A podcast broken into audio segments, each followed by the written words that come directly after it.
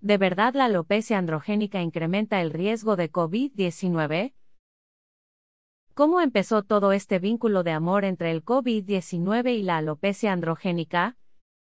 Algunos pequeños estudios publicados recientemente sugieren que la mayoría de los hombres hospitalizados con COVID-19 son calvos.